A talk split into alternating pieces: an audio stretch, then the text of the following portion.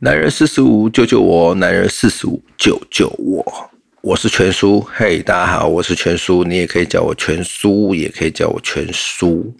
是男人四十五，救救我！第六集，那女人聊心事，男人聊苦事，四十岁的男人苦闷，只有你我才知道。嗯，本节目由 Sunfly 声音的翅膀全球监制发行。那我也希望所有的好朋友，如果你喜欢我们的节目的话，麻烦搜寻这个脸书 Sunfly 声音的翅膀，然后粉丝专业按赞关注我们，然后可以在上面留你的故事，留你想干掉的，留你想说的话。那全书都会在下一集的节目当中，然后帮所有听众把这个你的心事说出来，然后你的该要干出来，对。这个节目呢，我们主要来讲的话，我们希望就是，因为我四十岁，四十几岁，四十几岁，所以呃，一直以来我们都一直听到就是女人聊心事，女人聊心事，女人聊心事，但有没有真的有没有人去体会我们男人的心酸？嗯，男人的苦闷。对这个，我觉得比较对我来讲比较重要，而且我也比较想了解的。对，那我一直以来，呃，从出社会，从结婚之后，我就一直是希望所谓的男女平等，男女平等不会是只要出了什么事都是一面倒男人的问题。是，所以我才开了这个节目。那当然，Sunfly 是我们一堆男人所开的节目。我不希望做到批判或批评，都是男人的错，或是都是女女人的错。但我希望是可以比较呃 balance 的，就是呃。比较平均啦，我觉得，因为我真的觉得有些时候有些事情它不是这么的绝对，就是都是男人的问题。好，那呃第六集一开始，其实我记这呃应该是说，其实我这几天我还蛮蛮愤怒的，对，但我还是照着节目的流程走好了，就是嗯第一个单元干掉吧男人。干掉吧，男人！你有什么不愉快？你有什么不不爽的呢？你可以透过脸书来跟我，呃，留言，然后我我会把你的不爽转达出来。好，呃，这个阶段我要分享的是发生在呃我身上，但是它其实在生活当中是我个人其实也觉得是。不大的事情，但是有些时候在某些状况下，它会让我瞬间的就失去理智。也就是，当你的男人在跟所谓的客户或是所谓的重要的人谈话或是会议的时候，那。你的家人打电话进来，那个很重要的状况下，我们也许会男人也许会没有接，或是也许接了，但是周遭就会很宁静。对，可是我真的受不了一件事情，就是你的家人会在这个时候在电话的那一头跟你讲：“哦。”啊，那边为什么这么安静啊？啊，你在开会吗？你在质疑什么东西啊？我就告诉你，我在开会。你在质疑我什么东西啊？你不晓得我们在开会的当下，好，如果真的好，你打了一次电话、两次电话、三次电话，我们真的接起来的时候，我们都会先讲一句话，在会议的当中，我说：“啊，不好意思，抱歉，我接个。”电话，当正常的 talking 跟正常的会议当中，如果我知道了，就说好，你要讲一通电话，这通电话也许是重要的时候，现场的所有人都会安静无声。这是很正常，而且这是礼貌。对，所以当我们在接电接你的电话的时候，现场不会有任何的声音，因为我已经告知大家，我接通电话，所以大家会安静下来。可是女人往往会在这个时候，这个 moment 会去说：“哈，是吗？你在开会吗？你在怎么样？啊，你那边怎么那么安静？”或是他们认为的俏皮会说：“哦，我以为你在睡觉，够了吗？”我就说我在开会，我就说我在谈事情，我会在睡觉吗？用脑子想一想好吗？男人有些时候在外面开会，这种礼貌这种东西是女人能不能用大脑去想一想呢？脑子是用来干嘛的？用来想事情的，用来理解正常人生活。正常男人在外面开会的时候，那有些时候也很好笑。如果我在开会，我转静音，我都没有接到电话，我都没有接电话，我都没有接，然后再回电话的时候，女人就会问说：“为什么你都不接电话？”王八蛋，我不是说了吗？我在开会。成不成熟的女人，有没有脑子的男女人，真的看这些事情就知道，你打来了，然后我接了，然后我这些。会议的人都安静下来，结果你后面问我说：“啊，你不是在睡觉？那我当下我要回你什么？我要回你什么？啊，对我不是在睡觉，没有，我在开会，我在跟谁开会啊？那你不觉得当下你的男人会很丢脸？是不是？脑子，脑袋。”麻烦女人成熟一点，可不可以给你男人基本的一个信任？不要用你的小脑袋去解释、去思考、去想，你男人现在在干嘛？会不会骗我？真的，如果你的男人是会这样骗你的，你当初干嘛嫁给他？你不要间接性的造成你男人在外面的丢人，好吗？好，这是我这礼拜我的心得。嗯，这真的有点让我困扰，真的，就是你已经在绞尽脑汁的。跟人家开会，然后还有一通这样的电话来，然后他在跟你讲的过程当中，他的他的不信任，然后瞬间点燃你的怒火。我这礼拜真的被点燃了，而且坐在我对面的是身价几十亿的人，几十亿不是台币哦，是人民币哦的人。我真的是疯掉了，我真的瞬间就炸掉，但是我必须闷着不能讲，我真的是受够了。好，我必须要在这件事情有一些发泄，有一些出口，所以我真是他妈的香蕉你个巴拉女人，你可不可以有点脑袋？女人们，你能不能有点脑袋呀？当你的男人告诉你他在工作的时候，他就是在工作。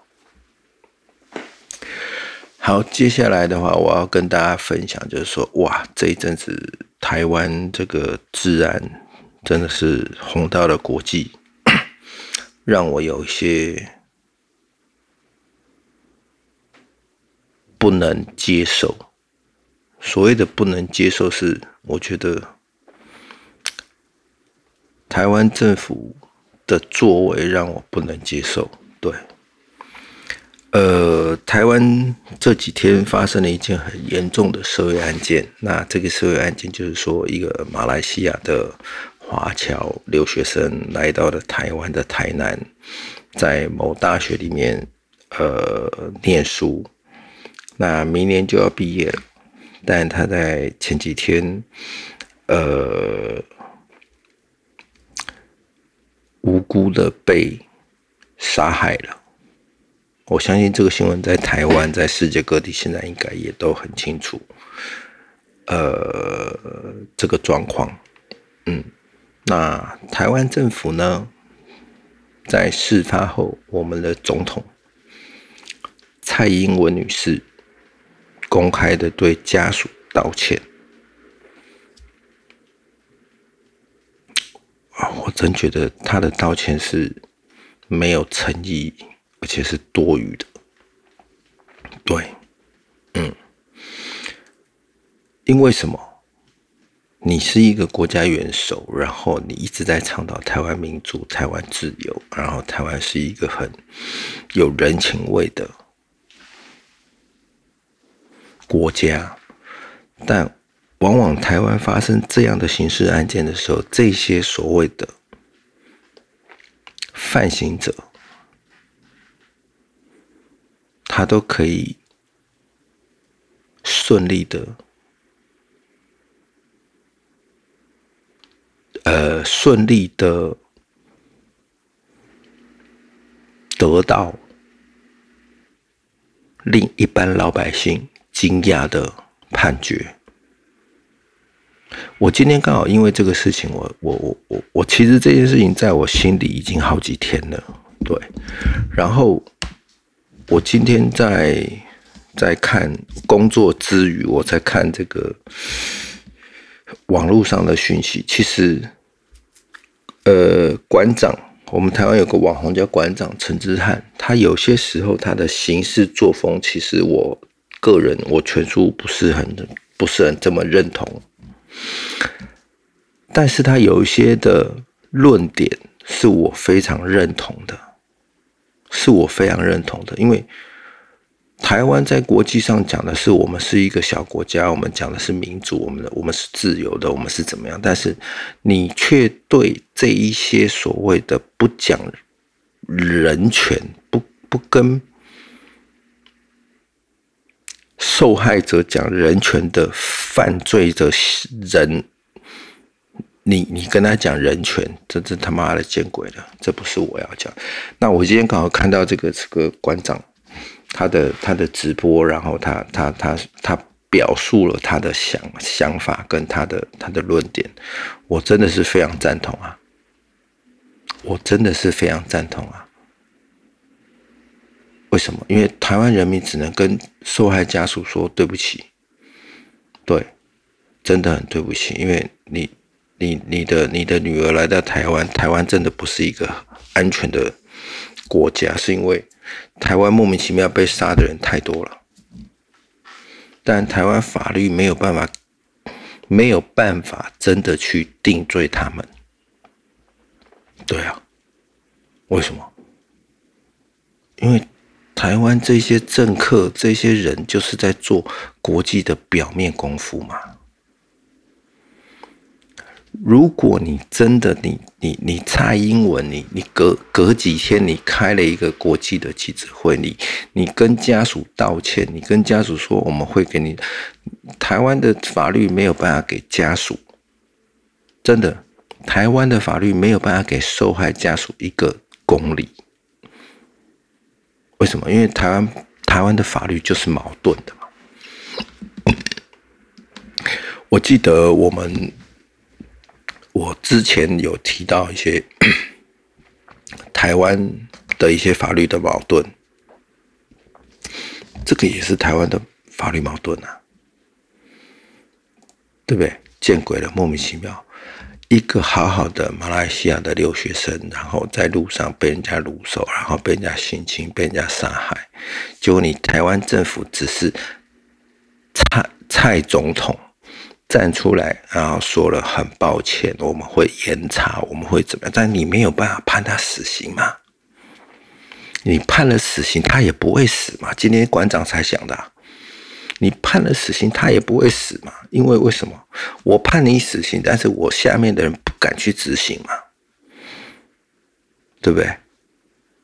我今天如果全输，我是我是执政者，我是我是蔡英文，我在这件事情发生之后，我隔天我就会召开国际记者会。然后我抓到嫌犯的隔天，我就直接把他打掉，唯一死刑，因为你剥夺了被害呃被害人的人权，没什么好说，我直接把你打掉。然后我在国际上开记者会，我公开跟国际道歉，我公开跟马来西亚中性女学生的家属跟国家道歉。然后我在这个记者会，我会表明立场。台湾是个很好的国家，台湾是个有人情味的国家。但是只要在台湾发生这样的案件，被害人莫名其妙无辜被夺走人权的案件，不管是我国同胞。犯的错，或是国外同胞在台湾犯的错，我一律打掉，我一律死刑，而且是立即执行。那你在国际，你才站得住地位啊！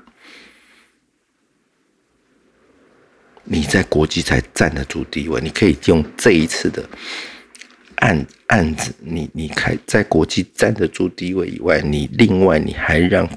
台湾人民哦，警惕到了哇！这一次蔡英文总统，你你有 gas，你有你有你有你有决决心，你真的要为为为这件事情，然后去做一些什么事情，去做一些法律上的改革，你才站得住脚啊！要不然你的道歉跟屁一样啊！对我来讲就是屁啊！哦，对不起，哦，怎么样？台湾哦，其实怎么样怎么样？然后呢，这个良性嫌犯抓到了，对，承认了。然后呢，对各个名嘴、各个法律人都说他一定会办判死刑。但是台湾到目前有多少被判死刑是没有办法执行，是是法院不敢执行的人呢？那不是脱裤子放屁吗？对，台湾经常干这种事情，因为台湾的法律法律就是矛盾的。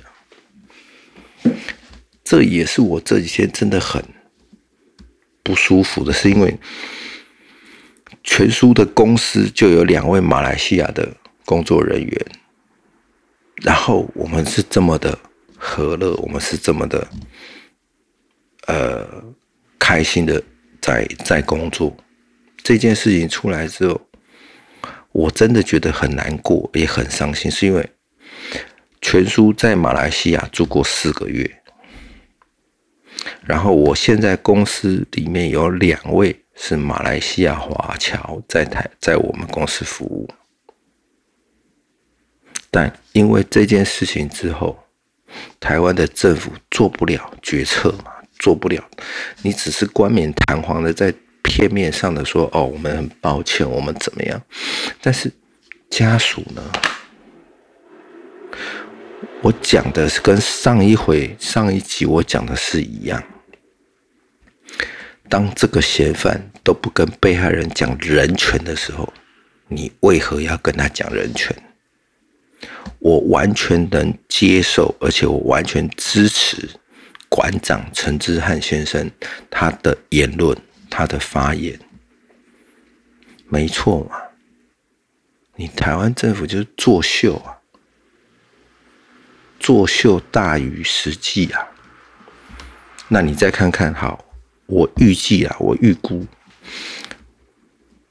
中性学生的父母亲今天晚上来到了台湾，然后在机场入境，明天呃，应该是说深夜就要到高雄去所谓的殡仪馆去。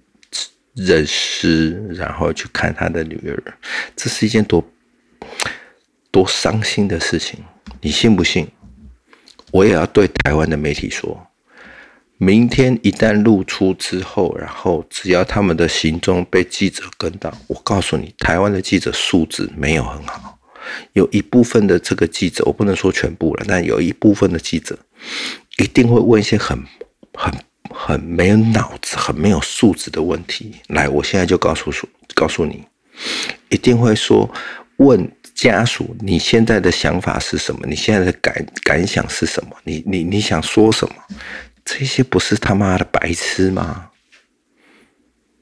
台湾的媒体就是这样啊！